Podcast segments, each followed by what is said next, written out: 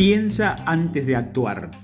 En un mundo en constante cambio, un hábito importante que debemos desarrollar es el de pensar antes de actuar. Muchas veces presionados por el entorno tomamos decisiones o extraemos conclusiones sin considerar detenidamente todas las posibles ramificaciones de estas. Para evitar estos errores, desarrolla el hábito de tomarte tu tiempo para pensar en la decisión. Hay una regla que dice, si la decisión no tiene que tomarse ahora, no tiene que tomarse ahora. Tu mente es increíblemente poderosa, más aún cuando le das tiempo para reflexionar antes de decidir. Acostúmbrate a pedir un día, un fin de semana o hasta una semana o un mes para pensar antes de tomar una decisión final. Tómate tu tiempo. El mero hecho de dejar que varias piezas de información se instalen en tu cerebro te permite tomar una decisión mejor que la que habrías tomado si hubieses decidido demasiado deprisa. Sorprende que tanta gente diga, si hubiera pensado un poco en ello, habría tomado una decisión totalmente diferente. Ocurre casi siempre Acostúmbrate a retrasar y a posponer decisiones todo el tiempo que puedas.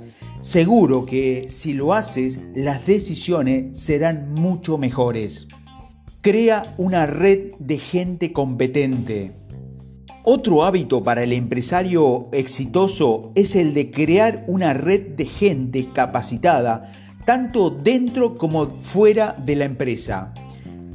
El resultado de relacionarte regularmente con genios puede ser increíble. Muchas veces, emprendedores o empresarios que han estado luchando con asuntos o problemas de la empresa durante varios meses consiguen la solución gracias a la aportación de los miembros de un grupo de genios en pocos minutos.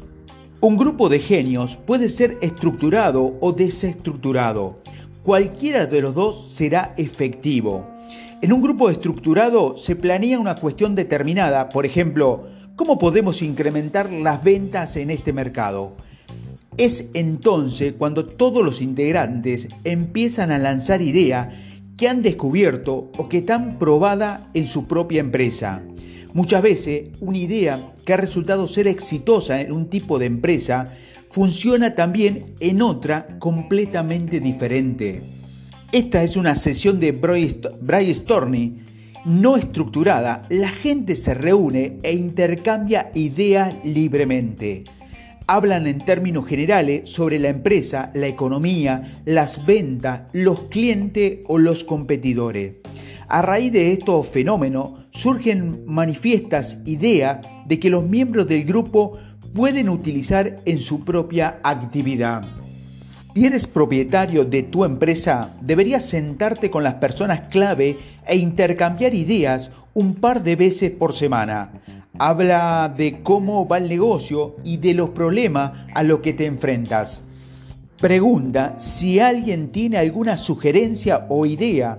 Escucha atentamente sin interrumpir. Te sorprenderá ver la calidad de las ideas que emergen cuando practicas el brainstorming regularmente.